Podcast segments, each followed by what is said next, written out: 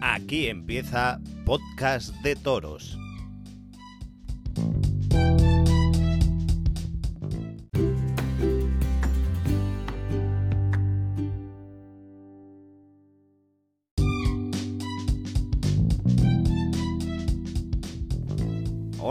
¿Qué pasa? Ya estamos aquí de vuelta. Nos has echado mucho de menos, nosotros a ti, una barbaridad. No sabéis ni os imagináis lo que os hemos echado de menos. Pero bueno, estamos de vuelta, ya no aguantábamos más y estamos de vuelta. Bienvenidos y bienvenidas a este especial que hemos titulado Trío de Ases. Hoy nos juntamos tres, tres podcasts en uno.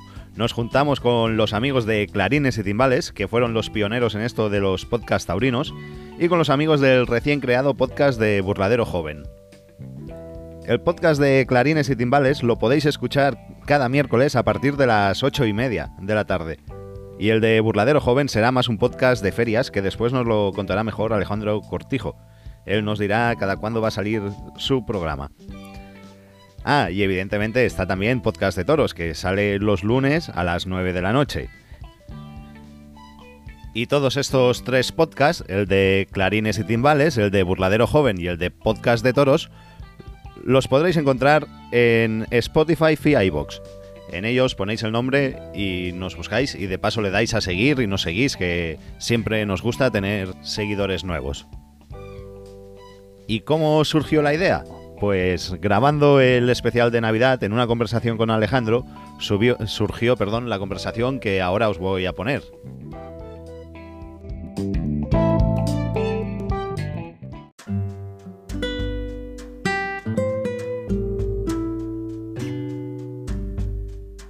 Podcast de toros no lo compartió ni mi madre.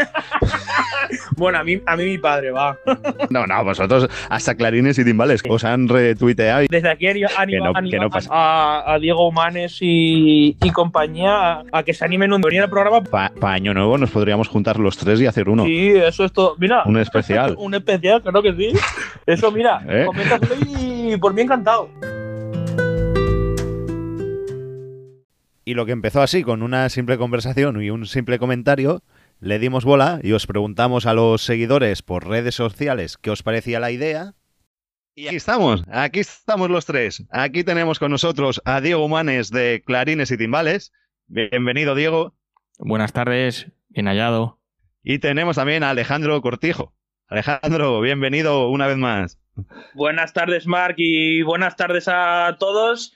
Ya con ganas de, de empezar y, y al lío ya, al toro. ¿Y cómo se os ocurre aceptar semejante barbaridad? A ver, Diego, Para mí, tú. para mí es un placer poder estar aquí con vosotros dos, poder estar eh, los podcasts unidos eh, por una vez, porque eh, la verdad que ahora eh, proliferan mucho los aficionados, eh, se han echado al ruedo en esto de los micrófonos y bueno, han, han resultado varios podcasts en estos últimos años. Y eh, hoy eh, poder estar eh, aquí en- con Clarines y Timbales, con podcast de toros, con Burladero Joven, pues para mí, eh, o para mí, para nuestro programa es un auténtico placer. Vamos. El placer es nuestro de habernos juntado los tres. Yo cuando lo escuché y la verdad es que me sorprendió, ¿no? Que, que hablarais de nosotros porque nosotros tenemos la sensación de que no nos escucha nadie, ¿no? Nosotros lo hacemos por, por eh, hobby o por, eh, por entretenimiento eh, para poder juntarnos una vez a la semana y poder estar siempre en la actualidad taurina. Nos hace estar en la actualidad taurina, poder hacer esto de, de, de manera pues jovial y, y cuando lo escuchamos y vimos la invitación, pues dijimos, pues allá vamos, ¿por qué no? Eh, Yo creo que esa sensación de, de que no nos escucha nadie la tenemos, la tenemos todos. Pero sí que al final te das cuenta que va llegando, ¿eh? que te van hablando de programas y tal. De hecho, esta semana en vuestro programa oí que os han hecho una mención en Radio Nacional de España.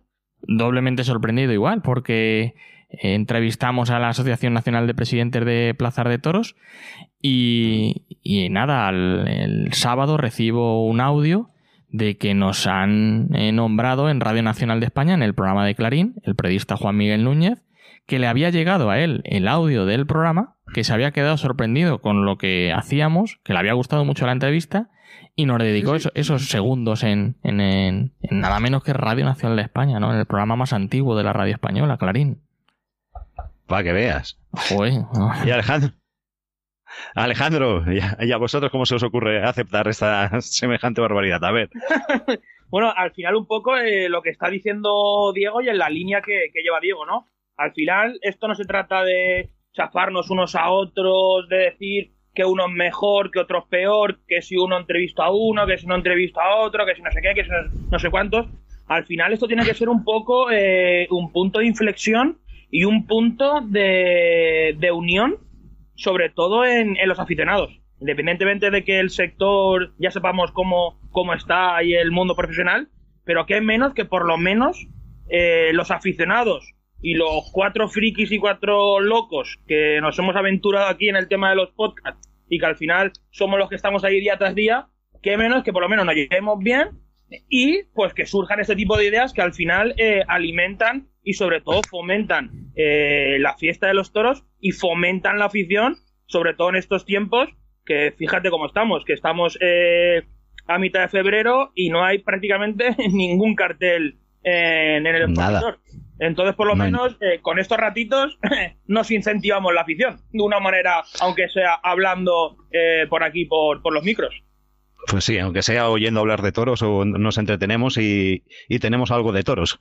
Porque, en carteles no, no hay ni uno presentado, aquí en España al menos. En Francia sí. Ahora más o menos ya estaríamos hablando del tema de fallas. Eh, Olivenza, imagino que ya habría salido. Eh, Valdemorillo eh, también, o sea que ya habrían salido carteles, seguro que Sevilla o Madrid ya también estaría estaríamos ya con el tema de rumores, o sea que ya estaríamos ya prácticamente para empezar temporada ya a puntos. Y lo que decía Diego, de que este último año eh, ha tenido un auge los podcasts de taurinos, los podcasts taurinos sobre todo. el mundo del podcast está en pleno auge, pero el taurino sobre todo. Nosotros eh, este año cumplimos 10 años de emisión.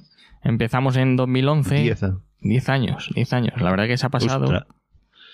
Ha pasado volando. algo especial, ¿no? Para estos 10 años. Estamos pensando en hacer algún evento especial. Nosotros empezamos un 20 de septiembre de 2011 y para el mes de septiembre, en, en torno a esa fecha, pues estamos intentando a ver qué es lo que se nos ocurre para poder celebrar esa onomástica, porque 10 años no se cumplen así como así, la verdad, y, han sido ininterrumpidos y la verdad que muy bonitos, ¿no? Esto nos ha dado a conocer a muchísimos profesionales, hemos podido eh, pues eh, conocer a, ganaderos, a, toreros, a, banderilleros, picadores, eh, poder que nos cuenten sus vivencias, que nos cuenten desde dentro cómo es el mundo del toro y para mí ha sido y es una experiencia muy bonita el poder hacer radio de toros que, fue de manera circunstancial, ¿no? Eh, empezamos eh, en 2008 hubo un certamen de novilleros en Illescas y en la radio municipal, eh, totalmente local, y hacíamos como una pequeña reseña ¿no? de, la corrida al, inicio.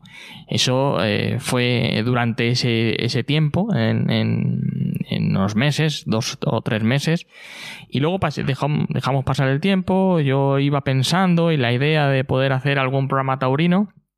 Y como la radio, eh, como digo, es municipal, por las tardes eh, cada, cada ciudadano podría hacer, podía hacer su programa de, radio.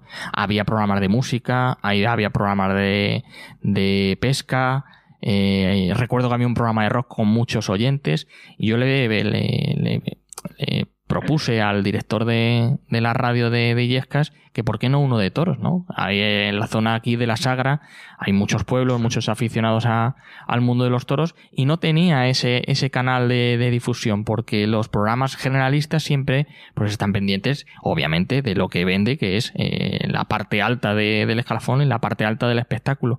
Pero había un vacío en radio en todo lo que es la provincia de Toledo, todo lo que es la comarca de la Sagra. Se lo propuse, dijo, si lo haces tú, vas para adelante. Digo, yo sí, no tengo ni idea de, de hacer la radio. Y, nos aventuramos, desde luego, una cosa pues que, que pues de loco, ¿no? Eh, vas para adelante para poder que el aficionado tenga ahí su, sus minutos dentro de la parrilla de la radio municipal, vas empezando, vas teniendo contactos, un contacto te lleva a otro, uno te lleva a otro, y cumplimos 10 años, ¿no? Eh, hace, hace tres nos desvinculamos de la radio municipal porque no podíamos eh, hacerlo en directo porque ya somos bastantes eh, colaboradores y, resultaba muy difícil poder eh, eh, juntarnos los martes a las 8 de la tarde, todos los martes a las 8 de la tarde en directo, con lo cual pues veíamos que esto de los podcasts cada vez tenía más auge dentro de, de, la escucha de, programas de radio, ya sea de, sociedad, ya sea eh, pues eh, de, cultura o de política. Y dijimos, dentro de poco el mundo de los toros va a demandar también podcast. Eh, y ahora mismo se está, se está, se está, bien, se está, viendo, como hasta Molés, que el tiempo se ha dado la razón. Como hasta Molés lo hacen podcast, ¿no? Y, y, y, como digo, aquí estamos, 10 años. 10 años, Alejandro. ¿Qué te parece? Ojalá lleguemos a la mitad, ¿eh? A la mitad o a la tercera parte. Pues Nosotros que llevamos un programa, imagínate. Bueno, pero un, programa te lleva a otro, te pica a otro, y este le he hecho, le hecho bien. Vamos a intentar llamar a este otro porque él, eh, ha triunfado eh, y quiero hablar con él. Y, vas, vas, o sea, es. Eh, es un reto, ¿no? Cada semana. Al final, yo pienso que. Mm, es, lo que es lo que tú estás diciendo te va picando el gusanillo, vas haciendo un programa, a lo mejor estás hablando de un tema y en ese tema te surge una persona que dices, joder, en el, en el próximo programa a lo mejor esa persona puede debatir o rebatir la idea que hemos propuesto en este programa. Va, pues vamos a llamar o intentar llamarla para ver. Y vas así poco a poco, poco a poco, se van anunciando ferias, se van haciendo carteles y poco a poco al final, con el tema también de la actualidad de por medio, al final pues van surgiendo esa cantidad de podcast que estamos eh, viendo y esa cantidad también de, contenido en, el podcast. Decía antes que me, nos imposibilitaba poder juntarnos eh, todos los martes en directo, pero he de decir que, que si hemos llegado hasta aquí, pues ha sido también gracias a todos los colaboradores que, hemos tenido, ¿no? Que, cada semana pues también nutre el programa de voces, de opiniones y es lo que hace también eh, enganchar al aficionado, eh, representar está representado por cada uno de ellos. Cada uno nos gusta eh, diferentes formas del toreo, diferentes ganaderías, y eso creo que es lo que hace la, riqueza cultural de, de como, como antiguamente, ¿no? Las, las tertulias de taberna antigua, pues llevado ahora a las nuevas tecnologías como son los podcasts. Yo creo que rodearte de buenos colaboradores es fundamental, que es, es la clave. Y vosotros sois un equipo descomunal. Todos amigos. Enhorabuena por, todos amigos. ¿Eh? Todos amigos, digo. Que, Todos amigos. no es. Sí, sí. Ahora quizás el que menos eh, eh, tenemos o, conocemos menos es a nuestro último mm. fichaje, a Ignacio Murube de, Sevilla, que poco a poco él va integrándose en el equipo y va pues aceptando todas nuestras bromas también. Y, y, la verdad que, que, bueno, pues eso, como digo, es, es un grupo de amigos que nos juntamos cada semana, como digo, para poder hablar de toros. No es eh, con el miramiento de eh, voy a fichar a, este, quiero que se venga este otro para poder intentar alcanzar cualquier meta, no. Eh, dentro de, lo que somos, pues, a hablar de toros. En estos 10 años habéis tenido muchas anécdotas. Vamos a hablar de las anécdotas, va. Cuéntame alguna anécdota con algún invitado así. Pues mira, ahora. Algo digno de contar. picante. ahora estamos. Ahora, ahora os, adelanto que cada semana vamos a reproducir un pequeño trozo de, eh, un de cada programa o de los mejores programas de estos 10 años. Y hoy está buscando, eh, para poder empezar en esta semana, eh, pequeños trozos para poder ya eh, ir emitiéndolos. En, este primer, en esta primera semana vamos a, emitir eh, un trozo de un programa en Illescas hace unos eh, cuatro años, creo recordar, de 2013 a 2018 hace tres años y durante eh, cinco anteriores se realizó un curso de toreo para aficionados. Lo realizamos eh, eh, un grupo de aficionados de aquí de Illescas, en el que me incluyo. creamos una asociación taurina y impulsamos ese curso de toreo de aficionados. Bueno, pues durante todos esos años pues se apuntó una variedad de gente, chicas, chicos, niños. Y hubo, una edición que se apuntó un chaval que es de la zona sur de Madrid, que no, le conocíamos hasta que no, estaba ya en el ruedo, que había actuado o que había participado. Espera, espera, perdona, ¿no será un tal Sebastián Marín? No, no, no. Ese es de Badajoz. nos pilla un poco lejos, nos pilla un poco lejos. Era un alumno, era un alumno que había participado en el programa de Atubera de Castilla-La Mancha Televisión de Copla. Ah. Y cada semana nos deleitaba, nos deleitaba con, alguna canción. los demás alumnos paraba la clase prácticamente, los demás alumnos se paraban para escucharle y le trajimos a la radio, claro. Le trajimos a la radio y a que cantara. Y esta semana vamos a emitir una canción que nos emitió, eh, nos, nos cantó en la radio en, en Illescas y la verdad que, que, le, que fue una, una, de las anécdotas, o sea, de las primeras. De las más picantitas, que son las que te gustan, eh, hubo una entrevista al periodista Álvaro Acevedo en el año, pues te lo, eh, te lo, voy a decir, en el año 2017, en una previa de la feria de, de abril, que la verdad que, que esa feria no había por dónde cogerla. Y, el tío se explayó. El tío se explayó y, la vais a, a, escuchar en, dentro de 15 días. Y ahí te la dejo. Venga, pues estaremos atentos. estaremos atentos. y como esas muchas, ¿no? Hay bastantes. Vosotros lleváis un programa, ¿no, Alejandro? No os ha dado tiempo aún a tener muchas anécdotas, pero ¿ya has tenido alguna o no? Anécdota de momento no he tenido ninguna. Por suerte de gracia, eh, acabamos de, romper el huevo en esto de los podcasts y de momento no. Pero imagino que con el paso del tiempo, imagino que las anécdotas vendrán y se irán solas, supongo. Bueno, de los primeros, de los primeros programas son de los que más te acuerdas luego, ¿eh? eh sí. yo, yo, del que más me acuerdo es del primer invitado que tuvimos, ¿eh? Yo también. Del primero. Yo también me acuerdo del primer invitado. Os voy a contar yo la mía también. So de, eh, fui David Miranda del Montecillo, el primero que tuvimos así de ganadero. Y yo estaba, aún, aún, no teníamos nada montado ni ningún programa y yo no tenía ni el teléfono de él ni nada. Y lo que hice, pues este vi que hacía directos por el Instagram y, y contestaba a todo el mundo. dije, voy a escribirle un mensaje por Instagram. Y es eso de que empiezas a escribir el tostón con el móvil, entonces no tenía ordenador, nada, con el móvil lo hice todo y cuando estaba repasando el, mensaje digo, joder, qué, mal queda esto, espera, voy, voy a rectificar y estás ahí rectificando tal y cual y a medias, sin darme cuenta, le envié el mensaje. le envié el mensaje a medias que no se entendía que quería una entrevista. y en eso.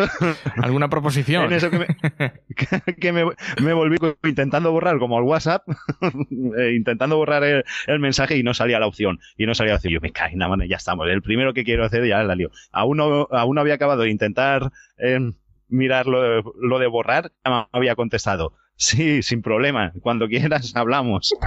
bueno, menos, menos mal. Salió bien, salió bien la por cosa. Lo menos salió la idea. Salió bien. salió bien, salió bien. Nosotros hubo un programa, hubo el tercer programa en directo, en, un estudio de, como ese de la radio. Y nada, a cinco minutos de empezar el programa se cae el servidor y nos quedamos sin PC. No se, no se pudo grabar porque ahí igual grabábamos los programas y luego los colgábamos en, eh, no, se repetían, perdón, se repetían los sábados por la mañana. No se pudo repetir. Eh, pero solamente se pudo emitir en directo. Pero no teníamos música, ni teníamos cuñas. Todo fue, como dices, a través del móvil. Metimos Spotify y ahí alguna, alguna canción para poder un poco ambientar lo que era antes el, programa. Pero. Joder, ahí te entran sudores, te entran sudores. Sí, la verdad es que sí. ¿Y cómo es, eh, cómo es de difícil conseguir invitados, sobre todo al principio? Al principio, bueno, pues aquí en, la zona de la Sagra, eh, la verdad que tenemos la suerte de que viven muchos profesionales. Si no en la zona de la Sagra, en la zona sur de Madrid, que nos pilla muy cerquita. Entonces, pues quien más, quien menos, conoces a algún aficionado que conoce a, un profesional que te facilita el teléfono y, puedes contactar y realizar la, entrevista. La verdad es que en ese aspecto también hace que Illescas en estos últimos años con la feria eh, que ha creado Massimino Pérez, pues también te hace de que se acerquen muchos eh, aficionados y profesionales con los cuales pues eh, tienes más cercano ¿no? el, poder, el trato y, poder realizar la radio. Pero de los primeros programas, de los primeros programas tirar de amigos. Tiré de, de, de Antoñares, el banderillero que iba con Uceda Leal, vive en Esquivias, muy cerquita de Illescas. Tiré de Fernando Pérez, tercero que ha ido muchos años con Julián López del Juli, ahora va con Sebastián Castella. Y, también pues de nuestros amigos de, de Villaseca de la Sagra, que también les tenemos mucho afecto en el programa. Y poco a poco, bueno, pues como digo, vas, vas conociendo a gente y, llega un momento en el que no te lo esperas, pero se te cae... Eh, ¿Por qué no llamáis a, a don Antonio Miura? Joder, un programa local de Illescas y tal, llamarle. Y te sorprende, ¿no? El trato en el que te, reciben y el trato en el que te eh, están contigo. Y, creo que el mundo del toro es, es un mundo eh, muy apasionado por un lado, muy jodido por otro, pero eh, yo me quedo más con lo, apasionado de la gente que me he encontrado que de lo jodido, que también hay algunas, algunas otras, pero intento olvidarlo. Y, las figuras es difícil, ¿no? Conseguir alguna. Ninguna todavía. ¿Por qué son tan reacias? ¿Y por qué son tan reacias a esto? ¿Por qué? ¿Por qué no se abren como los futbolistas que mira Gerard Piqué? ¿Cómo bueno, hablo con los youtubers estas más? Ibai tiene 5 millones de suscriptores, quizás por ahí puede ir algo. quizás puede ir algo, pero ahora mismo tú te eh, eh, piensas en, en, el sector taurino y eh, en radio ¿Y qué es lo que mm. hay? No hay nada. Hay... No hay nada. Silencio. Nos hemos quedado en silencio. No, hay nada. Está Molés, está Molés, el incombustible Molés, que parece que tiene 18 años, mm. que fíjate cómo debemos de estar para que un hombre de 80 años sea el que, el que, tire, el que tire de esto. Pero los portales taurinos, eh, eh, con poco eh, inversión, podía hacer un podcast de toros. Sí, ya sea Aplausos, Cultoro, Mundo Toro o el portal taurino que, En ese sentido, es verdad que lo que está diciendo Diego, que con un mínimo de inversión se podría eh, dar a conocer cualquier podcast de cualquier portal taurino que hay hoy en día. Y luego eso, pues, eh, lo que demanda ahora mismo el, público joven o el público en general, pues es, de lo que va tirando, eh, o sea, de lo que vamos eh, día a día vamos teniendo cercano, ¿no? Y ahora mismo, pues todas las nuevas tecnologías es lo que ahora demanda la gente y es lo que todo el mundo tiene un móvil y todo el mundo está escuchando la radio a través del móvil, ¿no? Entonces, hmm. hay que ir con los tiempos, hay que ir con con lo que, con lo que demanda la gente. Por eso Piqué fue con, con Ibai, claro. Ahora mismo el que está en la cúspide, entonces... Eh, le llegaron a ver 300.000 personas. Que, que, en directo, ¿eh? En directo. que son tres, tres Más, más que a la tele, ¿eh? Claro. Más que algún programa de televisión. Entonces, pues poco a poco, poco a poco hay que ir eh, yendo con los tiempos. Y ya para rematar, y, y si queréis damos ya paso a los tertulianos, que vamos a hablar del futuro de nuestros proyectos. A ver, Alejandro, va, empiezo. Que, hace rato que estás calladito. Ah. Bueno, eh, nuestro futuro. Eh, Primero, cuéntanos a ver la intención de podcast de Burladero Joven. Eh, ¿Cada cuánto va a ser? Para que la gente lo sepa. Bueno, de momento está la idea cocinándose en el horno y de momento no tenemos ni una fecha fija ni un horario determinado, no tenemos aún eh, prácticamente nada. No queremos eh, ser un programa que tenga un horario establecido y un día establecido, sino que queremos ir un poco eh, con las ferias. Por ejemplo, Feria de Magdalena y hacer a lo mejor un resumen de la Feria de Magdalena. Feria de Fallas y hacer un resumen de la Feria de Fallas. que hay, por ejemplo, tipo como lo del indulto de Victorino en, en Villanueva del Arzobispo, cuando hicimos el especial este de indulto, El- pues que hay algún acontecimiento, alguna anécdota o alguna algún hecho importante en, la tauromaquia o en, o en la actualidad taurina, pues hacemos un, un podcast. Esa es de momento nuestra idea. Después a lo mejor eh, hablamos de aquí a un mes y te digo, mira, que hemos decidido que vamos a hablar todos los lunes a las 6 de la tarde. Pero sí, hombre, el lunes no, que el lunes estamos podcast de toros ya. Me refiero. Joder, justamente digo el lunes. Ni el, El martes- oye, el- mira el que- miércoles, el miércoles tampoco. Pues mira, ponlo el viernes y tenemos un, un día sí, un día no, programa. Lunes, miércoles y viernes, programa. Sí que es verdad, sí. Entonces, de momento no hemos pronosticado eh, ningún horario, ningún tiempo. Vamos a ver cómo va avanzando esto de la pandemia y vamos a ver cómo avanza la temporada y todo eso. Y después ya, pues, dependiendo cómo avance todo, decidiremos una cosa eh, u otra. Y futuro, de momento, nuestro futuro más cercano es el presente. y lo que estaba diciendo. Nosotros eh, hemos empezado hace nada, como aquel que dice, independientemente de que el equipo ya lo teníamos hace muchísimo tiempo antes de, la pandemia, pero bueno, debido a la pandemia, temas laborales y tal, no nos pudimos poner eh, antes. Y al final nuestro presente es eh, seguir eh, cultivándonos de gente como vosotros que lleva más tiempo y cultivándonos un poco para intentar ser lo más profesionales posibles a la hora de técnica de sonido eh, y un poco pues eh, mejorar todo ese tipo de, de cosas. Eso de, del sonido es lo más complicado, al menos para mí. Pero bueno, por lo menos lo vamos a intentar. Otra cosa es que salga como salga. Sí que sí, eso que no quede, eso que no quede. Eh, sí, que- sí que es cierto que, como dice Alejandro, pues un programa semanal eh, te, te sujeta mucho y hay semanas en las que hay Sí. poca actualidad y, y te- y tienes que pensar Claro. cómo rellenar una hora de para hablar de, de toros. De Y, y, eh, me gusta, ¿no? El formato de ferias, eh, de previas y de resúmenes, que la verdad que, que hay muchos aficionados, a lo mejor que va una vez a los toros, que no es tan aficionado como para poder seguir la actualidad eh, semana tras semana, pero cuando le llega a la feria de su ciudad sí que quiere saber quién torea, eh, cómo llegan Claro. eh, y luego cómo han, han hecho los resultados, porque a lo mejor solamente va una. Y quiere saber también el, el cómputo de las otras 10 o 12 o de cómo se componga la feria, quién ha sido el triunfador, cómo han estado cada uno de ellos. Y eso sí que, ahí sí que me gusta, ¿no? El burladero joven que, que cada, en cada feria pues haga- pueda hacer su programa.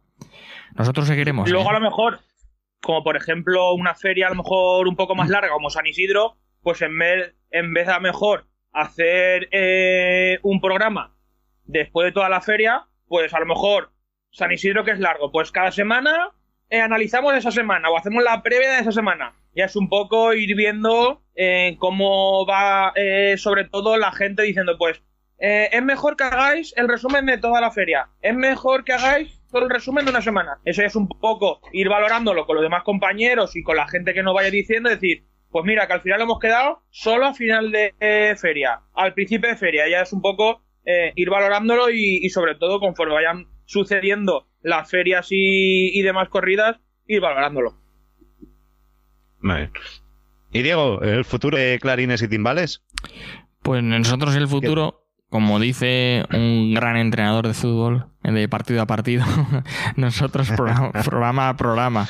Y, cada semana, pues, es, es solamente, ponernos el reto de la semana siguiente. Tampoco, eh, o sea, no tenemos... Que ya es complicado. ¿eh? Claro, no tenemos un largo objetivo. Sí que el año pasado nos gustó el formato de verano y creo que también gustó al aficionado y, y creo Ah, que, que Me hay... gustó mucho a mí. Sí, fue- de manera distendida y un poquito más eh, sarcástica, ¿no? Como puedo decirlo, un poquito más. Y, y eso, pues eh, sí que lo haremos quizás en, en verano, o sea, te digo a largo plazo, que es verano. Pero ya más años, pues cuando venga octubre veremos a ver. que A lo mejor quizás llega un año y que decimos hasta aquí hemos llegado, o sea que no. eh, Sí. Vamos a pasárnoslo bien cada Porque- semana. ¿Vosotros cuánto suele durar la temporada? ¿Lo menos? ¿Cuánto? Pues eh, eh, siempre lo hacemos desde finales de septiembre, más o menos, porque aquí en la zona de la Sagra todo el mes de septiembre son las fiestas de cada uno de los pueblos. Entonces, hasta que no terminan los festejos, pues no tampoco queremos estar muy liados con el tema del, del programa. Y siempre es finales de septiembre hasta mes de junio. Porque junio, eh, ya a partir de junio, Y de igual manera, ya empieza el verano y ya empezamos a movernos, que si festejos populares, que si encierros por el campo, que si festejos de Lidia, que si este año queremos hasta subir a Francia. Eh, Alejandro, queremos conocer el país vecino Ah. que tanto que tanto nos han comentado los que han subido. Yo la verdad que todavía no conozco nada de Francia y me gustaría que este año si se pudiera si se pudieran dar los festejos poder conocerlo. Entonces paramos julio y agosto pararíamos y hemos parado siempre. Sin embargo, como en este año eh, 2020 era un poco eh, diferente porque no había tantos festejos, decidimos que en el mes de julio pues poder hacer esos tres programas eh, de esas tres eh, de esas tres últimas semanas pues sin guion y, y sin nada. Nada más que a grabar. Mira, ahora que ha dicho Diego lo del tema de, de Francia, también una idea en nuestra que tenemos en mente y en, y en la cabeza, evidentemente con el paréntesis de la pandemia y el COVID y como vaya sucediendo todo, una de nuestras ideas, nosotros, bueno, me imagino que sabrá mucha gente que somos abonados de la plaza de Big Fezensac, nos llevamos muy bien con el tema de la comisión taurina de allí, bueno, que como ya vamos yendo muchos años, pues nos vamos haciendo con la gente, nos vamos conociendo todos allí. Y una de nuestras ideas con esto del podcast era hacer varios programas allí, pues con gente de la comisión, eh, con gente de allí de Francia, pues con algún banderillero o con algún protagonista antes o después de la corrida, de la novillada o de, o de lo que fuera, con el tema también de, de ganaderos, de mayorales, eh, porque allí tienen como una especie de... mm, donde se reúnen ellos y se pueden ver los corrales por, eh, por detrás, tipo para que os hagáis una idea, como los corrales del gas, para que os hagáis eh, Sí. una idea, y ahí se reúnen ellos, se hacen los sorteos y demás, y es un ambiente muy, muy, muy taurino, y eso es una idea de las que tenemos en mente, así que ya también adelantamos a la gente que es una idea que tenemos en proceso. Está el loading, veremos luego cómo, cómo sucede. Muy bien, muy bien. Sí, me gusta cosas nuevas y eso es. Hay que hacer cosas por la fiesta. Pues nada, ¿Tú, si ¿Cuál es no, tu si- futuro? mi futuro, el que decía Diego, semana a semana y que no pensé antes. Porque la verdad es que semana a semana es tienes que estar casi todos los días. sí Yo lo Sí, sí, grabábamos en lunes y me, to- y me tomo el martes como día libre, decir, no me quiero saber nada del podcast en martes. Y luego ya el miércoles ya empezar a preparar otra vez eh, lo de la semana que viene. ¿Y a quién busco? ¿Y con quién hablo? ¿Y qué pasa? Y, y que los que buscas también te quieran y que los, o que los consigas localizar. Bueno, de momento haremos esa temporada. Y, y ya veremos. Esa opción de parar en- es muy bien. Es ir temporada a temporada hasta que decaigamos, como nos pasó el año pasado, que ya al final ya era un agobio entre trabajo y todo, porque no siempre el horario del trabajo es el mismo, no vivimos de esto. Nosotros, yo al menos, aparte tenemos nuestro trabajo y, ninguno y depende también muchas veces de, de, de eso, de los horarios que te ponen en el trabajo. Y el futuro es ese. Pues de momento hacer este año y ya veremos. La intención, hombre, pues si quiere entrar alguien y presentarlo o, o lo que sea y yo no encargarme tanto, pues tampoco me importaría. Dejas Pero si no, seguiré, seguiré aquí al pie del cañón. el mercado de Dime. fichajes queda abierto en podcast de toros. sí sí sí Manden currículum al email, por favor. y ya está. Si queréis, ya damos paso a los colaboradores, a nuestros tertulianos y hacemos una tertulia con ellos. ¿Queréis añadir algo antes de que les demos paso? no no estoy deseando entrar ¿Queréis en la preguntar tertulia algo? Yo también. Pues venga, va, no perdamos ya, más tiempo. ya.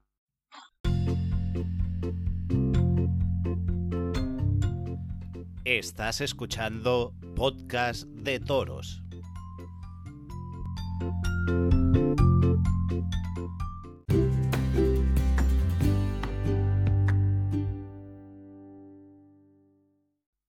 Y bueno, vamos a presentar ya a los colaboradores y a los tertulianos de que tenemos un representante por programa. De Clarines y Timbales tenemos a Javier Rumanes. Javier Rumanes, bienvenido. Un placer, muchas gracias, Marc. ¿Qué tal? ¿Cómo ves, señor, Pues- que se acerca taurinamente? Bueno, pues yo soy muy optimista, siempre, siempre lo digo. Eh, la verdad es que, hay, que la cosa, la pandemia nos, ha- nos tiene un poquito a- aniquilados, pero yo creo que vamos a dar, se van a dar toros este año de verdad y en, y en plazas importantes y no, nos vamos a divertir. Así es. Y por parte de Burladero Joven, el colaborador que tenemos, que mucha, ya ha estado en varios programas de podcast de toros también, no es otro que Fernando García. Fernando, bienvenido una vez más. Hola, muy buenas, muy buenas a todos. A ti te vamos a tener que ir preparando una tarta de estas Platinum, como los del hormiguero. Yo cuando puedo queráis estoy a vuestra disposición, ya lo sabéis. Es y es un placer tenerte. ¿Cómo ves el futuro de este año? Pues yo sinceramente este año 2021 lo veo muy parecido al 2020. ¿eh? No creo que se den ferias importantes o si se dan ferias importantes no se darán con tantos festejos como, como antes, de 2019 para atrás. Se darán con menos festejos y menos público, lógicamente, si es que se dan. Y tenemos también por ahí a uno que ya conocéis, que aquí en Podcast de Toros ya lo conocéis todos, que no es otro que Francés del Castillo. Bienvenido, Francés. Hola, buenas, ¿qué tal estáis todos? Espero que bien. Estamos bien, estamos bien. al menos parece, hacen buena cara. ¿Qué, ¿Cómo está? ¿Cómo ves la temporada que viene? Eh, a ver, yo, la veo mal. Eh, la, veo mal por, por el hecho que dependemos de la vacuna. Pero la veo bien desde el momento que los empresarios tienen las cuentas corrientes a números rojos, por lo cual van a necesitar dinero y van a necesitar ideas y hacer cosas. Estoy muy de acuerdo con Fernando de que seguramente hagan menos festejos, será la misma mierda que siempre, más cara y con menos gente.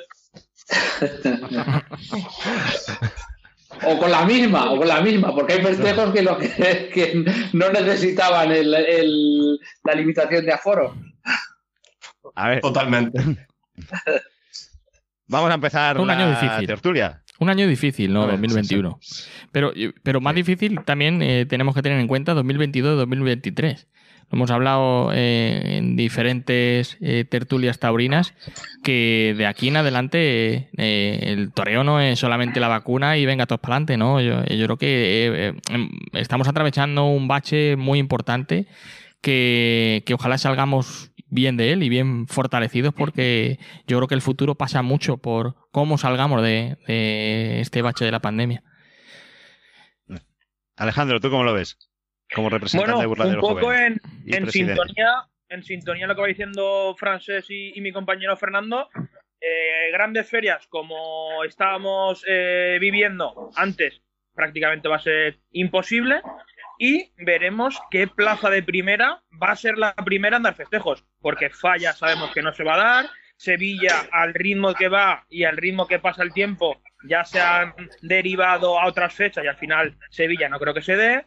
Eh, eh, Rafa Garrido el otro día dijo que Madrid en mayo lo más seguro que tampoco. Eh, y me preocupa sobre todo las plazas de primera categoría, porque es donde realmente cobra importancia la temporada y donde cobra importancia la tauromaquia. Entonces, mmm, veremos a ver qué plazas de primera categoría van a dar festejos este año. Porque si no hay festejos en plaza de primera categoría, eh, veo esto muy, muy negro. ¿Crees que veremos eh, alguna, alguna corrida más en alguna plaza de primera que el año pasado? Sí, yo, yo creo que sí. Hombre, esperemos que sí. Yo creo que es obligado. Yo creo que debería ser obligado yo, creo que Madrid, Madrid va a dar tres o cuatro fines de semana en junio y creo que va a ser una feria de otoño potente. Y Sevilla tiene que dar, Sevilla toros. No, y pero... Incluso Valencia también. Francesc. Pero yo, yo, creo que, que, queden toros potentes. El, el, problema está ahí en 2022-2023 porque se van acumulando animales en el campo, animales en el campo y animales en el campo. Y eso no se puede dar salida, porque muchos salen en la calle y en la calle no van a salir. Ahí sí que tengo claro que no va a salir ninguno. Se van acumulando. Ahí podemos derivar a dos cosas. A que se empiece a seleccionar muy, muy, mucho mejor y se tire un animal más bravo de verdad, o que se pierdan muchas ganaderías. O que se acaben perdiendo muchas ganaderías, pero se acaben perdiendo ganaderías de verdad. El pasado año, don Fernando Cuadri resistió sin matar un toro. Este año ha dicho que va a tener que enviar toros al matadero. Prieto de la Cal creo que lo mismo. Y muchas ganaderías que son encastes muy minoritarios y muy, muy diezmados ya, esto puede acabar con ellos. A mí no me preocupa entre comillas, que García Grande tenga que matar a la mitad de su camada, porque la mitad de su camada sigue siendo el doble que camadas como la de Prieto de Cal. A mí eso me preocupa relativamente menos, más cuando la simiente Juan Pedro Meque es una que está muy extendida. Me preocupan esos encastes más minoritarios que si se diezman más y más y más van a quedar reducidos a la nada. Javier. Yo, lo que está diciendo él, eh, en ese argumento, creo que puede ser positivo. Va a ser, va a ser una tragedia para mucha gente que vive de esto. Va a ser una tragedia para muchos ganaderos. Pero creo que de aquí vamos a sacar una fiesta mejor o el germen, la semilla de una fiesta más parecida a, la que queremos. Porque el ganadero, como ha dicho el Prieto de la Cal, Fernando Cuadri, ese no se va a quitar. A lo mejor va a reducir de 3 a 2, pero es un superviviente porque él lleva muchos años eh, sufriendo con ellos y son ganaderías que tienen toro de primera. Entonces, Ganaderías, como tú bien has dicho, eh, García Grande, eh, Jandilla, Juan Pedro, eh, Fuente Imbro, si quitan la mitad de la camada, que el año pasado hemos estado viendo, los que somos de, la zona de Madrid, hemos estado viendo en Madrid 20, bueno, 6, 30 toros, 30 animales de 36 de Fuente Imbro un año tras otro y están quitando espacio, hueco a ese tipo de ganaderías que podían meter una corrida y disfrutar todos. Pues creo que ahí, ahí lo vamos a tener. Y en cuanto al concepto del, del toreo, yo creo que ya el año pasado se, vio otra cosa, ¿eh? Se vio otra cosa. En lo poco que se lidió, ya se, ya se vio otra cosa. Y sobre todo el mm. público, el, el pasado año, eh, 2020, eh, se quedó con los nombres de Juan Ortega, ¿no? De Álvaro Lorenzo de Linares, de Gómez del Pilar, de Daniel Luque, y yo creo que eh, Antonio Ferrera en la encerrona suya de Badajoz, y ya no se va escuchando tanto los eh, manzanares. Talavante quiere eh, intentar eh, reaparecer lo antes posible para esto, esto mismo, ¿no? Juli desaparecido, solamente una corrida en, en, Mérida. Y creo que de ahí sí que también podemos sacar ese positivismo de que como 2021 se parezca mucho a 2020, en 2022, cuando si se hacen ya la nueva normalidad de todas las ferias, creo que esos toreros van a ocupar un buen espacio. No creo que a lo mejor el, espacio que debería de ser, pero un buen espacio en las ferias. Yo, eh, yo creo que debería ser, pero tengo mis dudas. Alejandro. Eh, estoy de acuerdo en lo que dice Diego, pero también estoy en desacuerdo en lo que dice Diego. Sí que es verdad que han sonado nombres que no estamos acostumbrados, tipo Gómez del Pilar, Daniel Luque y demás. No han sonado los otros nombres, principalmente porque no han toreado. Claro. no por otra cosa. O sea, es una pena, ¿no? Porque eh, el único eh, que ha hecho la temporada a la espalda es el, el paisano Enrique Ponce. Los demás prácticamente no se ha visto ningún festejo. Roca Rey no toreó, Talavante nada, Manzanares prácticamente nada. Sí que verdad que Manzanares estaba con la lesión y tal, pero nada. Eh, Pereira prácticamente nada. Entonces al final han tenido que surgir este tipo de, de nombres porque por lo menos en esta temporada tan atípica les han dado eh, una ventana para poder abrirse y sobre todo para que la gente los conozca. Y, Benditos nombres. yo, quiero matizar una cosa. Se han filtrado toros, eh, los carteles de toros que presumiblemente son en Sevilla. Aparecen ahí el Juli un montón de tardes, Manzanares tres tardes creo yo en época de pandemia aparecen los mismos muchísimas tardes. En Sevilla, por ejemplo, los nombres que se filtraron no estaban entre ellos Noé Gómez del Pilar, a Juan Ortega se le daba una tarde, a Daniel Luque se le daba una tarde y no se le daba la categoría que, ha tenido Daniel Luque esta temporada. O sea, lo que ha pasado esta temporada en los despachos, por lo que se ha filtrado, no se ha tenido en cuenta desde el punto de vista sevillano. A mí me parece una falta de respeto a los toreros que este año han tirado del carro todo esto y, que no, y que no los tengan ni, en cuenta. Y, meten en resurrección a Roca Rey, que no ha toreado. El cartel de resurrección quizá tendría que ser Juan Ortega, Morante de la Puebla y Enrique Ponce, señores, que son los triunfadores de la temporada anterior. Y ese mismo cartel repetirlo a la beneficencia. Que son los triunfadores de la temporada anterior, no estos señores que se han escondido, que mucho que dar a casa de Roca Rey y mucha mierda, pero a la hora de torear, una tarde o media tarde y con toros de mierda afeitados. Pero quedaron para hacer hombre. Fernando, que, Fernando, que estás muy callado. Venga, dinos algo, cuéntanos tu opinión al respecto. Pues yo opino un poquito lo mismo que, que Francés, ¿no? Que estos nombres de la temporada 2020 tendrían que tener más cabida en la 2021 en los carteles que se han ido sacando o, o que se han ido, digamos, rumoreando, rumoreando. Eh, si vuelven otra vez los mismos nombres de siempre y no se le da cabida a estos nombres atrás, que como he dicho antes, benditos nombres, como Noé Gómez del Pilar, Daniel Luque, Eh, las meras también ha toreado poquito, pero bien. Eh, tantos, tantos y tantos. Las figuras también pienso que han estado escondidas, salvo Enrique Ponce. El resto de figuras para mí han estado escondidas. Muy escondidas. Pues sí. Y otro tema que os quería preguntar, y ahí, que ese creo que nos va a dar bastante Untar, tema de untar, conversación. úntame, úntame. Queremos sobres. Queremos sobre. Aún no me han llegado, no me ha llegado ningún sobre, no os puedo dar nada. Aún tenéis que moveros más. Yo la pregunta que os, que os quiero hacer uno por uno es, ¿cómo regeneraríais el sistema? ¿Qué cambios haríais para renovar la fiesta? Aparte de, de unificar todos los reglamentos en uno.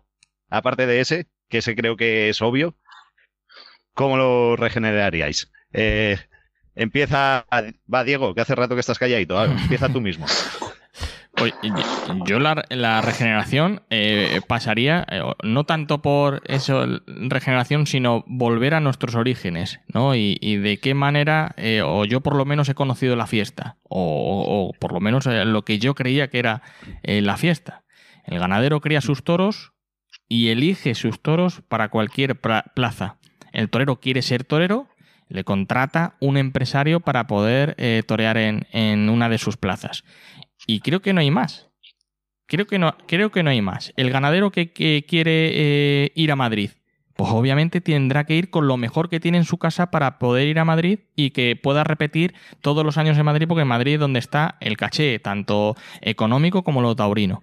No, eh, y, si, acaso eso no triunfara, pues obviamente no se le contrata, no se le contrata más. Y el empresario lo mismo, el empresario tiene que pensar, poder atraer al cliente eh, o conocer el cliente de su plaza para poder contratar a los toreros que él cree que pueda llenar la plaza.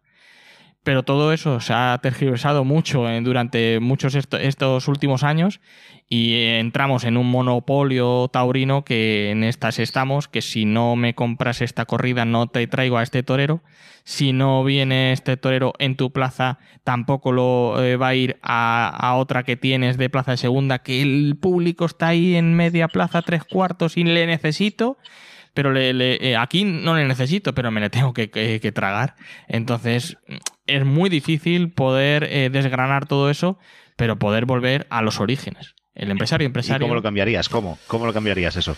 Eh, es difícil, es difícil, es difícil. Es difícil porque. Pues, pues Dime, Javier. yo creo que esto, esto tiene que ser natural, Diego. O sea, esto Sí. tiene que pasar de forma natural. Y para que pase de forma natural, tiene que haber una revolución. Y para que haya una revolución, tiene que haber un momento de crisis extrema. Aquí la cuestión es que la, la crisis extrema no la quiere nadie.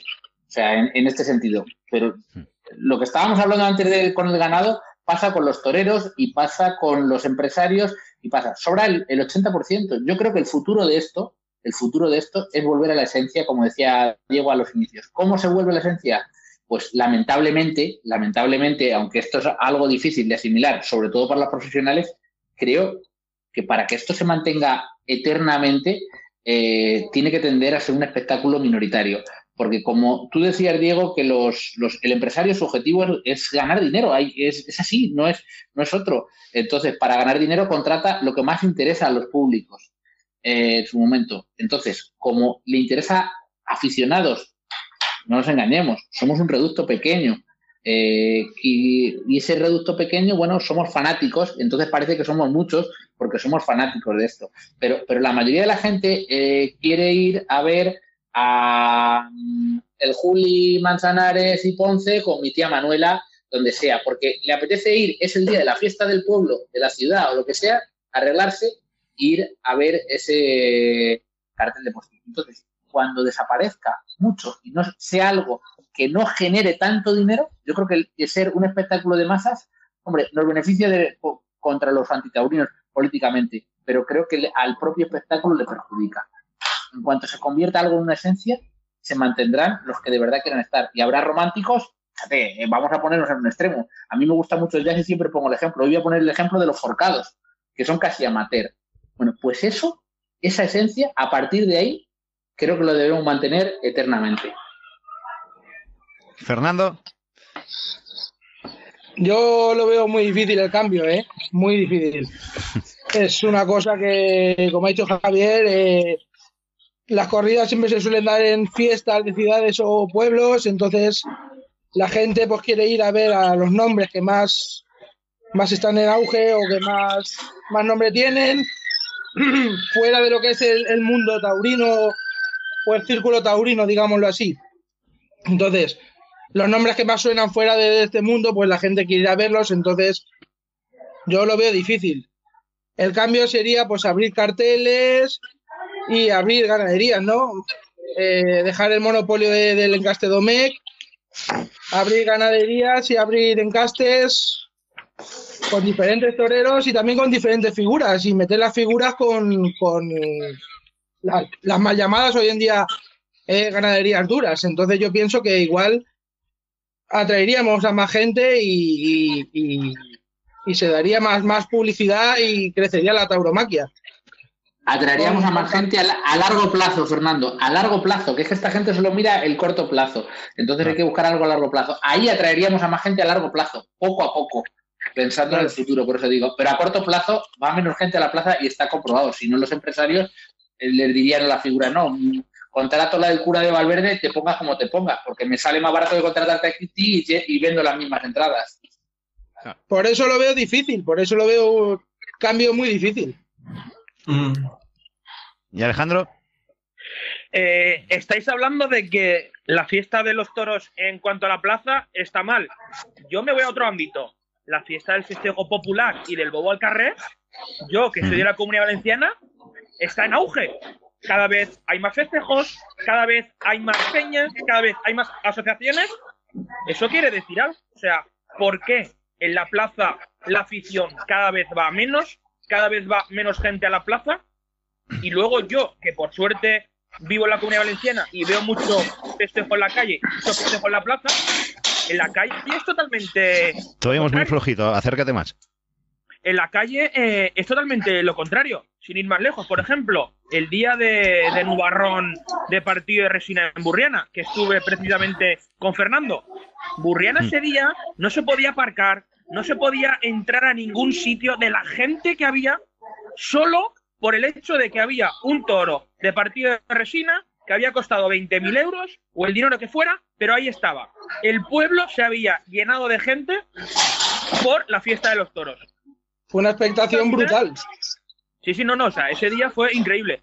Entonces, respecto a lo que estamos hablando, que es el tema de, de las plazas, principalmente eh, el toro, o sea, es que es un poco repetitivo, pero es que el toro tiene que ser el principal protagonista y eje de la fiesta. Lo que no puede ser es que haya carteles de toros, que la ganadería X cada día sea más pequeña.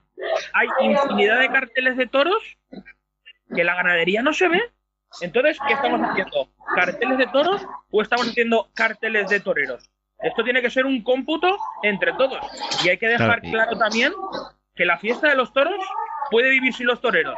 La fiesta de los toros sin el toro no puede vivir. Eso que quede bien claro también porque la gente se piensa que sin los toreros eh, la fiesta no existiría. Eh, Hmm. la fiesta ha existido, existirá y, y existe con los Juli, sin los Juli, con Manzanares sin Manzanares y con cualquier torero, que ahora hay X toreros y mañana vendrán otros toreros y pasado vendrán otros toreros. Y la fiesta, por suerte o desgracia para algunos, seguirá. Entonces, cambio, pues lo que estoy comentando, eh, variedad de carteles, variedad de ganaderías, variedad de toreros y al final eso enriquecería la afición y fomentaría a que el público pasara de público a aficionado. ¿Y Francesc? Eh, Pues yo voy en la línea. Sí, yo voy en la línea de Alejandro y de Diego, pero yo, yo me voy incluso más atrás que Diego. Yo creo que los toros es la fiesta del pueblo, la fiesta popular. Y desde el momento que están profesionalizando tanto este espectáculo con tanto empresario por medio, ya hablamos de oligopolio, hablamos de cártel, el toro, el festejo ha dejado de ser parte del pueblo. La gente de cada plaza, de cada ciudad va a ver la corrida de toros que lo organizan, no se implican en ello. Y una cosa que no te implicas, una cosa que no sientes como propia, pasa a ser anecdótica. A partir de que la tauromaquia vuelva al pueblo, como en Francia, porque en Francia la tauromaquia es del pueblo, veamos que son muchas las comisiones, que son ellos los propios empresarios, cuando le devuelvan los toros al pueblo, los toros volverán a tener grandeza. Pero en el momento que existe el mamoneo este del oligopolio, de los cárteles de empresarios, que esto parece la mafia pura y dura, desde el momento que se corrompe algo tan puro y tan esencial como la fiesta del pueblo, la fiesta del pueblo. Y ya si lo convertimos en algo elitista y un reducto de indios, ya, ya sí que le hemos cagado totalmente por los antitaurinos y por nosotros. Lo que tenemos que hacer es devolverle la tauromaquia al pueblo, devolverle la fiesta al pueblo. Es nuestra fiesta, la fiesta del pueblo. No convirtamos esto en una fiesta elitista. Y como toda buena fiesta, si tú vas a una fiesta, una fiesta de colegas, pues oye, tú traes esto, tú traes lo otro, nos implicamos todos en montarla para pasárnoslo bien. Nos ponemos de acuerdo y en el momento que estamos de acuerdo pues es mucho mejor. Yo me lo paso mejor en una fiesta con mis amigos que en una macro fiesta de una discoteca, quizá. O, sí. Y hasta que no lo devolvamos al pueblo y el pueblo se, se vuelva a aplicar en el toro, por eso la comunidad valenciana, el Bogo del Carret tiene tanta, tanta de esto. Porque la peña está cada año haciendo cenitas, están haciendo lotería, están implicándose las calles, están implicándose los vecinos en montar el festejo. En Francia, lo mismo, en Ceret, en todas estas grandes comisiones, se juntan cada, cada mes o cada X tiempo a hablar de toro y a raíz del toro se crean relaciones sociales. El toro es un, ejercicio social. Eso es.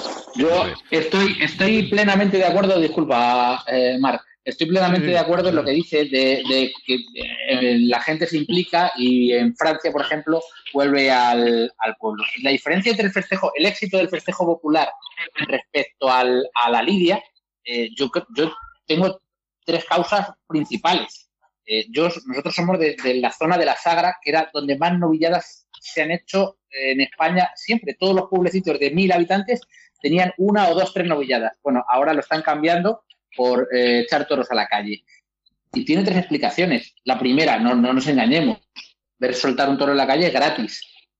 Y el precio del ese. La segunda, lo, lo organiza el aficionado con el cariño, como estáis hablando vosotros, de hacerlo lo más íntegro, el mejor toro, todo el mundo implicado y al final, al hacerlo aficionado, no hay los intereses que hay en una empresa. Y luego hay una tercera que tenemos que comprender, por eso hablaba yo de un, de un reducto, de que va a ser algo minoritario, no porque yo lo quiera, sino porque eh, la sociedad va eh, en ese camino, en todos, los, en todos los ámbitos, que es el esfuerzo de comprensión que requiere la lidia del toro es mucho mayor que el esfuerzo de comprensión que requiere ver el peligro del toro en la calle. Entonces, entonces ahí hay mucha gente que huye de eso. Sí, sí, joder, no, no es lo mismo una suerte de No, varas no. o, o, Es que o no- lavanderías no hace falta- o No hace apreciar- falta comprender, no hace falta comprender, no hace falta comprender. No, no, no, en eso estoy completamente de acuerdo. No, no, no. El ejercicio de comprensión, no, no, ni mucho menos, no.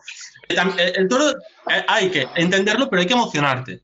Yo y en la calle tampoco es tan fácil de comprender, oye. Que se está, eh, la- la- eh, o sea, un, un quiebro bien hecho, conocer los terrenos del animal. La calle tampoco es tan fácil. No, no, no, no, no digamos que los aficionados del toro en la calle entienden menos porque entienden igual que nosotros o algunas veces más. El toro tiene que emocionar. Eh, son y en el momento que dejas de emocionarte, empiezas a mirar cosas técnicas. Empiezas ya con la técnica. Sí, pero a lo que, a lo que yo creo que, que queremos llegar es que tú a la calle, tú a la calle yo me puedo llevar a mi abuela, a mi tía, a mi sobrina, a mi sobrino. entonces, sin embargo, el- festejo de Lidia ya- ya y, y- también. y se lo pasa bien, y se lo pasa bien, ¿no? Ve, ve correr un toro. ta- no, o no, ¿eh? Oye, Esto festejo muy malo. Bueno, sí, hay veces, hay veces que no corren, pero bueno, eh, mayoritariamente sí. Entretiene, May- entretiene, eso es. entretiene más. Sí. Entretiene más. Un festejo malo, un festejo en la calle que salga malo, es, es más entretenido que una corrida de toros mala, que yo me aburro cientos de miles de veces en un tendido. Pues yo al revés, fíjate, me, me aburro mucho más a un toro en la calle que no corre que, que en la plaza. La plaza siempre puede estar pendiente de detalles. Y hay mucha gente de la, de la calle que se recicla y se Sí, convierte en muy sí, buena sí, pero yo te iba, yo- claro, yo te iba al gran público. O sea, eh, eh, la gran masa, ¿no? Yo me puedo llevar de excursión a un festejo popular, sin embargo, yo me lo llevo a una plaza y le tengo que estar constantemente explicando cada cosa, cada paso, que por qué se pone ese ahí, que por qué se pone este allí, que mira lo que está haciendo, se pone, eh, intenta tocarle por fuera para poder traérsele por dentro. Esa comprensión es muy difícil en una primera vez. Entonces tienes que poder Pues repetir porque- varias veces para poder comprender el festejo de Lidia a pie. Sin embargo, el festejo del toro a la Porque calle. Quizá la corrida sea, sea- por- porque quizá la corrida es una mierda, así de claro, y no sea emocionante. Si el toro sale bravo, el tío no pregunta nada. Mira y está atento porque ahí hay tensión, pasa algo. Eh, en eso tiene También, razón. también es En verdad, también es verdad, también es verdad. En eso tiene razón. Y es verdad que en la calle también hay muchos momentos de estos que hay que comprender el toro y, el- y hay renos y hay muchas cosas ¿eh? que se nos No, no, pasan. yo, yo- Sí, sí, lo, desde lo luego. sé, lo sé, lo sé. O sea, que, que, que, que yo lo aprecio y lo valoro. Lo que que- quería decir que al final, para, como, bueno, Diego, Diego me ha explicado bien, ha hecho, ha hecho bueno, que para alguien que lo mismo, de sea- míos, que ¿no? lo mismo nada, que le lleves ahí a tomarse una cerveza Claro. o lo otro, pues eh, llega allí y dice, uy, casi le, está pendiente de si le, de lo cerca que se le pase y le pilla. Y eso al final es algo que todo el mundo lo, lo es capaz. Por eso, en un, pero de un natural o de una Verónica, no, no todo el mundo, hay más, menos gente capaz de, apreci- de apreciarlo. Ahora cuando lo coges, Un, un buen quiebro también, ¿eh? Claro. Eh, eh, hay cosas. Alejandro, va, que creo que tienes ganas de hablar. ¿Qué te gusta Eh, el festejo popular? Estáis hablando del festejo popular, del festejo en la plaza, de educar o si es más difícil educar, si es más fácil educar a la gente en el ámbito de la plaza. Pero quiero lanzar una opinión a ver qué, qué opináis al, al respecto. Por ejemplo, el famoso toro de, de Saltillo de, de cazarratas en su día, con todo lo manso que fue. No vamos a entrar en lo manso que fue y lo malo que fue, sino, ¿pensáis que alguien, independientemente de si entendiera más de toros, menos de toros, si le gusta más un torero o le gusta más otro torero, ¿pensáis que alguien ese día no estaba pendiente del ruedo o de la tela? Para quien no sepa quién es Cazarratas, explícalo. Porque habrá gente que nos escuche que no lo sabrá. Cazarratas fue un toro que se lidió en Saltillo hace unos cuantos años, manso de libro, eh, imposible de imposible de torear, rajado, bueno, que tenía todos los componentes de un toro eh, malo y, y manso. Muy bien. Banderillas ¿A quién le- negras. Sí, de bande- y de banderillas negras en Madrid, correcto. ¿A quién es el primero que le quieres preguntar? Venga, va. No, no, o sea, lanzo la onda para ver si que estamos hablando de que si es fácil o no es fácil educar a la gente del festejo popular o, o de la corrida. Y yo no, no, no, no, no, no, no, yo creo que eh, donde han ido los tiros Pues, es, pues mira, dime, eh, Francesc. Yo, yo en lugar de a Cazarrata, que fue una mierda de toro con todas las letras, me iría a Navarro, de Valdellán. Con un toro como Navarro de Valdellán nadie se aburrió ahí. Y fue un toro bravo. Y un toro que creó ahí, emoción. ahí, ahí sí que te discuto, Francés, porque No Francés de con. Navarro hubo mucha gente seguro que no le gustó Navarro. Seguro. Y hubo mucha gente que a lo mejor no vio a Fernando Robleño con Navarro. Pero lo que yo estoy, lo que quiero dar a entender es que con el tema del toro de saltillo y de cazarratas, independientemente de que seas más o menos aficionado, más o menos entendido, estabas pendiente de la lidia y estabas pendiente de lo que pasaba en el ruedo. Que te gustará más, te gustará menos, pero estabas pendiente de la lidia, que es a, lo- a donde yo quiero llegar. Pero porque Javier, había no, muy de acuerdo. ¿Eh, Javier? ¿No estás muy de acuerdo? No, no, no, estoy, estoy- ahora lo que, lo que ha dicho estoy totalmente de acuerdo. Cazarratas al Ah. final, eh, es verdad, la impredecibilidad, esa impredecibilidad que da la fiesta, al final lo que llega a todo el mundo y la emoción que decía Francés antes, que ahí sí estoy de acuerdo, la da la impredecibilidad. Lo que te aburre es, es lo de todos los días, sobre todo si estás harto de verlo igual. Claro, de eso te aburre, te aburre. Hmm. Pero la impredecibilidad te la da la genialidad de Morante en Córdoba o de Juan Ortega en Jaén, con el toro doméstico como, como, como bien dices tú, o te la da, o te la da. Lo de el de Navarro, de Valdellán, tengo que decir que lo estaba viendo con un aficionado francés a mi lado ese día en el tendido. Yo no daba un duro por el toro, ¿eh? Ese toro se metió con él Fernando Robleño. Le sacó lo poquito que tenía en la casta tenía. Dos tandas. Yo para mí, ¿eh? Para mí, ¿eh? que se metió con él y se metió con él y, y es de las veces, yo creo que es la última vez que ha estado bien Robleño en Madrid, Puede ser, en mi sí. opinión. ¿eh? Pero, pero, pero veías algo, cre- creaba emoción, nadie come pipas. El problema está en que las faenas son todas las mismas, que de la escuela taurina salen muy aprendidos, no hay novilleros que vayan con los trajes remendados porque no les cogen. Yo creo que las tintorerías deben palmar mucha pasta con los novilleros porque ninguno debe llevar el traje al tinte después porque todos salen impolutos. No les cogen, no les cogen, no quiero que les cojan, pero es que técnicamente son perfectos y técnicamente son iguales. Y eso a mí me aburre enormemente. Y si tú la variedad no se la metes en el toro porque no salen genios, no, no vas a encontrar la emoción en nada. Oye, tú, tú vas a ver un 100%. novillador, mira, el imitador de Talavante, mira, el imitador de Juli, mira, este quiere ser Cayetano. Fernando, Sí, sí. Que no te dejan hablar mucho. Venga. Tú interrumpe yo cuando quieras, interrumpe. No, no tengas Ya. vergüenza. ¿Qué eh, te parece? Si no doy yo Uy. mi opinión. Eh, Sí, No pasa da, nada, tú, yo- porque yo me quedo un poco en blanco ahora. no pasa nada. Pues eh, no sé, ¿y qué os parece si eh, lo del sorteo os gustó lo que hicieron del sorteo en Madrid? Un- pero bueno, el sorteo de No. Madrid a lo mejor no porque fue como fue, pero si fuera Ni- puro y duro ninguno, y no todos se ninguno. metieron, ¿no te gustan los sorteos?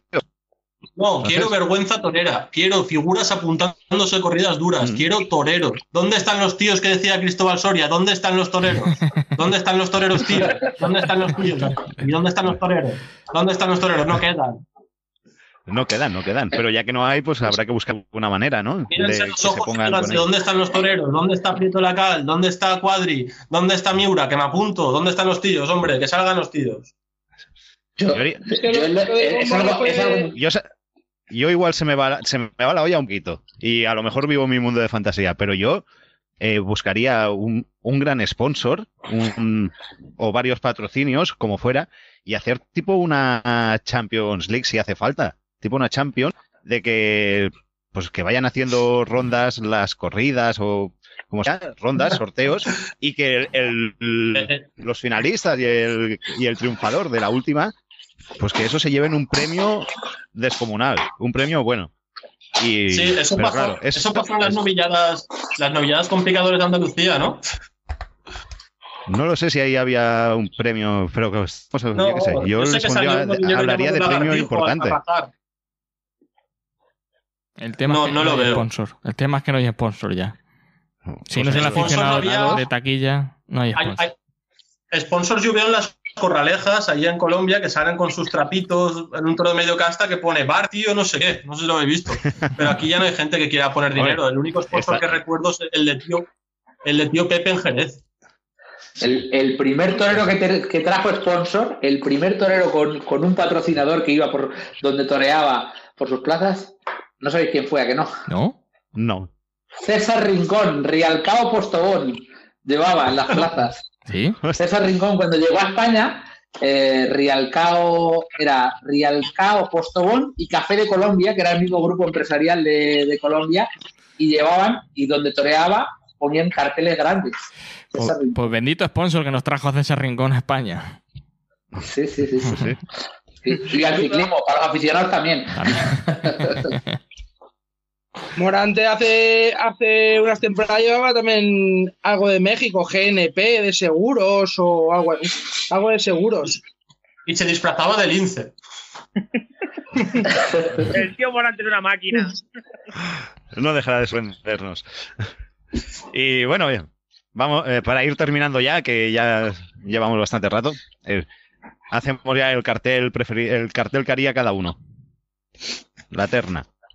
Para este año, Empieza Para 2021. para este año. Sí, para el 2021. Venga, empieza Bueno, Fernando, pues- que es el que menos le dejáis hablar.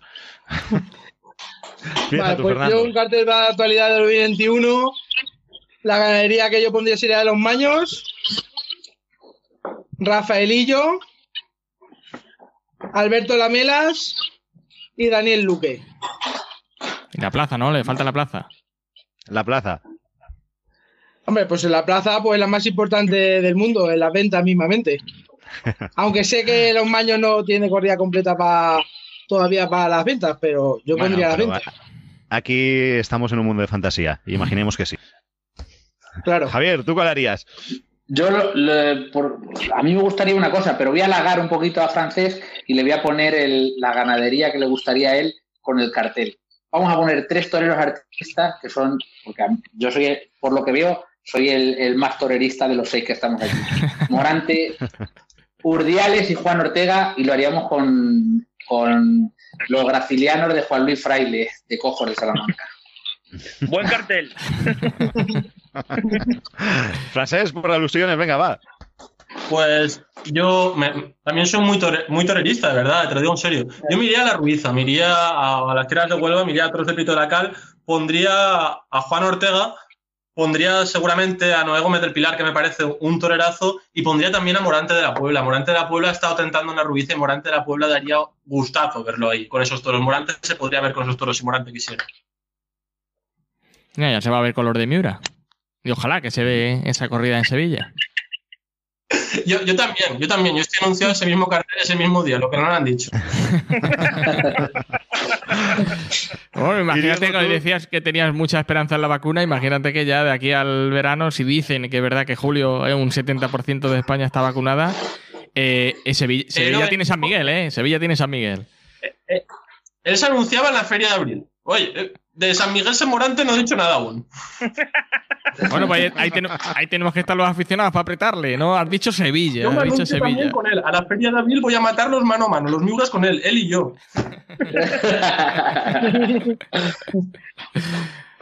Qué grande. Eh, Diego, tú. Tu Yo- cartel. Yo cogería la quinta. En el momento en el que está, cogería la ganadería de, de la quinta. Eh, Por cercanía también elegiría la Plaza de Toros de Madrid. Y ahí elegiría a, a Juan Ortega. Y prácticamente el mismo cartel de Linares que me gustó. eh, Álvaro Lorenzo. Y en este caso cambiaría a Daniel, a Daniel Crespo por Pablo Aguado. Eh, Santa Coloma con esos tres toreros, yo creo que nos lo pasaríamos muy bien. ¿Mm? Alejandro. Yo, mm, ganadería, creo que en ese caso coincido con, con Fernando, pondría, yo haría un desafío, pondría tres de los maños y tres de raso de portillo. Eh, últimamente de portillo, eh, la temporada pasada han mucho, el anterior me gustó. Y pondría eh, eh, a Domingo López Chávez, un torero muy capacitado y sobre todo que sabe eh, lidiar. Evidentemente pondría a Gómez del Pilar, que para mí ha sido uno de los nombres propios. Y creo que también en ese cartel, a día de hoy, Daniel Luque creo que estaría mm, muy capacitado, tanto para lidiar eh, los maños y, y Raso Portillo. Y creo que puede quedar un cartel eh, muy rematado y evidentemente por la plaza, la que hemos dicho todos, ¿no? De Madrid, sin duda. Muy bien. ¿Me toca el mío? Toca el tuyo, sí. Sí, ¿Me claro, te toca, te toca, Marc. Dale, Marc, dale. El mío, que yo os he visto que hacéis muchos, eh, que hace, bueno, ahora, eso sería eh, Javier Rumanes, Fernando García, Francés del Castillo, Diego Humanes, Alejandro Cortijo y Marc Griñó eh, en la ganadería de Manuel Patón mismo. Os vi, os vi que, que hicisteis un tentadero, queráis. eh, que hicisteis tentadero y lo retransmitisteis y todo en el programa este año. ¿Nosotros? Eso fue, sí, Sí. vosotros. El- Os fuisteis a tentar y, luego lo comentasteis, ¿no? Pues que, Bueno, que sepáis hicimos que a Marc pega- a pegar pases. Hicimos a, fuimos a a pegar pases, sí. Como ¿Quién último, fue- ¿Quién fue? ¿Quién fue el que, el que mejor todo? no, como último día de, de la temporada, bueno, como finalización de la temporada, pues quisimos pasar un día de campo y alquilamos una becerrita y ahí estuvimos dando, dando pases. ¿Y quién fue el mejor? Diego, Diego es muy artista, es como, es como, como Rafael de Paula, así es, es de, es de, es de pellizco. Es de pellizco. Y, y- pero Josué, Josué tiene mucho poder, es muy capacitado, los, los asusta, es, es más em, Paco. Y, y, y yo soy El cordobés. eh, no, peor. ya, ya quisiera, ya, ya quisiera. Yo solo para quitarlos, yo solo los pongo y los quito. Bueno, un día Pues, de oro el que por es ahí está buenísimo bien. es Marc, eh, que, que no os ha dicho nada, pero Marc, Marc es Juan Belmonte, os lo juro. Yo lo he visto torear becerros toreados mil veces con una puta manta. Y no le cogen, tío. Y no le cogen. Pero bueno, eso es secreto. Eres- Eh, y yo tengo Pues- que decir que a Fernando también le he visto pegar algún potazo de esos sueldos, tipo como Morante, como la media de Morante. y cuidado, ¿eh? Hay nivel, ¿eh? Hay nivel. Oye, Nada, nada, nada. Yo cero. Yo cero. Yo he pegado, No. pero bueno, ni uno, ni uno, ni uno. pues podré- eh, cuando la per- situación lo permita, a ver si podemos hacer una excursión y así a mitad camino o algo y nos encontramos en algún sitio haciendo un tadero. Coño, estaría genial. vale. En, los maños estaría genial. En los maños Hombre. sería un sitio fenomenal. A mí- que a tengo encanta. ganas de conocer la ganadería y creo que nos pilla más o menos a mitad de camino y, y es un Bueno, buen a sitio. lo mejor a, a Diego le pilla un poquito más lejos. No, que a igual. nosotros. ¿no? Vamos, a nosotros ¿Sí? zona centro, pero bien. Nos pilla, Bien. Bueno, lejos, pero así, bueno. así tenemos bueno, excusa para pasar el fin de semana. Ahí Eso es, eso es. eso es. Apuntado bueno. queda, apuntado queda. Apuntado queda. Yo tomo nota. Yo voy tomando nota de todo. Mira, también soltamos lo de hacer el podcast los tres y aquí estamos. Yo, el, el día de los maños, yo ejerceré de presidente, ¿eh? el vosotros. fuera, hombre, fuera. Yo, ya desde el barco. Nada, allí mano a mano. A ver qué podcast gana. A ver cuál está mejor. Pues Burladero Joven tiene pocas pocas opciones porque uno ya se ha tirado del barco y el otro no está en forma física, así que no. Burladero Joven no tiene muchas opciones de ganar en el tentadero ese. Yo, Fernando, te veo como a Víctor Méndez sus últimos años. Al final esa capacidad no se pierde. Aquí la cuestión es quedarse quieto. El que se tiene que mover es el animal, no la Eso persona. es. Claro, claro que sí. Pues bueno, eh, chicos, ha sido un placer pasar este rato. Ha sido, vamos, un encuentro que espero que hagamos alguno más durante el año. Podemos hacer alguno más. Podemos hacer Claro un, que un sí. intercambio, eh, un intercambio de presentadores, como hacen en la tele, en los programas, que hacen intercambio de, de que se va un presentador a presentar otro programa. Eso también lo podemos hacer a, a mitad año por ahí. Sí, el próximo especial corrida de Libra Morante, Feria de Abril. Me parece bien. Pero desde Sevilla, desde Sevilla y en comida. Sevilla. Tenemos que coger una taberna allí para que nos dejen grabarlo allí y ya con, con nuestra, nuestra manzanilla, nuestro jamón y nuestras gambas. Ahí es mejor. Me Ahí sí. encanta la idea. Apunta, Mar, apunta Me también. encanta. Ah, noto, noto. Pues Ahí bueno, va, un placer. Alejandro va de presidente, dice también ahí. Sí, sí, sí, no, no, no, no. Ese puesto ya, ese puesto es incuestionable. Yo sé que son los pañuelos. Bueno, va, vamos despidiendo uno a uno. Eh, Javier Rumanes, ha sido un placer tener aquí. Gracias por haber estado. Bueno, el placer es mío. La verdad que siempre es un privilegio hablar de toros con aficionados desde como, como vosotros, que, que con tanta pasión, que al final lo que nos une es, es la pasión. Y, joder, además, cuando hablas con gente con la que no hablas habitualmente y que tiene otros puntos de vista, eso siempre enriquece. O sea que, que hay, que hay que animarse, hay que animarse a ello. Pues sí. Eh, Fernando, ha sido un placer. Como siempre. Muchas gracias a vosotros y el placer es mío. La verdad es que este tipo de mucho, ¿eh? Didi, perdona, Nah, yo con perdona, que te he poqui-. Con poquito me conformo, Marc. La verdad que este tipo de tertulias siempre gustan, siempre gustan y hablar de lo, de lo nuestro, que es el toro, pues nos gusta, nos gusta. Francesc, hablamos la semana que viene. Nosotros. Hablamos la semana que viene, claro que sí. Vamos, vamos a contarles a la gente que volvemos ya esta, esta semana con el especial y la que viene ya eh, con podcast de ¿En toros, el programa de los, de los lunes, sí. No me digas eso, que ha, ha sido culpa tuya que empecemos tan pronto, que yo quería empezar más tarde. El, el programa de los lunes que se emite los martes.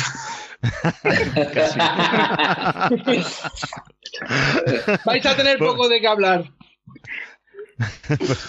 Y Alejandro y Diego, Un que placer. nada, que el placer ha sido mío teneros aquí, juntarnos los tres, lo dicho. Tenemos que hacerlo más veces. Ha sido... La verdad que me lo he pasado muy bien. Espero que vosotros también os lo hayáis pasado bien, Diego. Sí, yo he disfrutado Y- mucho y, y, eh, encantado de haber aceptado la invitación porque me lo he pasado muy bien con, con vosotros. Como dice Javier, poder hablar de toros con gente distinta a la que habitualmente lo hacemos el programa durante todas las semanas, pues la verdad que, que ha sido muy eh, reconfortante y, y para repetir, como dices. Muy bien. Igualmente. Y Al Alejandro, final, sí, lo que un poco lo que está diciendo Javi, Fernando, Diego, un poco en, en esa línea, que al final eh, no hay festejos, no hay corridas, pero este tipo de cosas, de charlas, sí, de charlas, porque no es ningún tampoco ningún evento, este tipo de charlas a mí personalmente me reconfortan y me ilusionan de cara a la hora de hacer eh, actividades, a la hora de hacer podcast, a la hora de promover cualquier tipo de evento por redes sociales, etcétera, etcétera, etcétera. Y lo que hemos comentado antes, que estamos aquí para unirnos, sobre todo la afición, y luchar y remar en la misma dirección. eso es, y esa es la actitud. Así tenemos que seguir.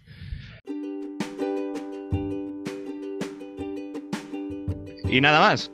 Nos despedimos. eh, volvemos la semana que viene. Tendremos ya con nosotros a Noelia Crespo, que se incorporará al programa Podcast de Toros. Y nada, hasta la semana que viene. Ha sido un placer que estéis ahí escuchándonos. Muchas gracias a todos por haber llegado hasta el final. Un abrazo y hasta, hasta la próxima.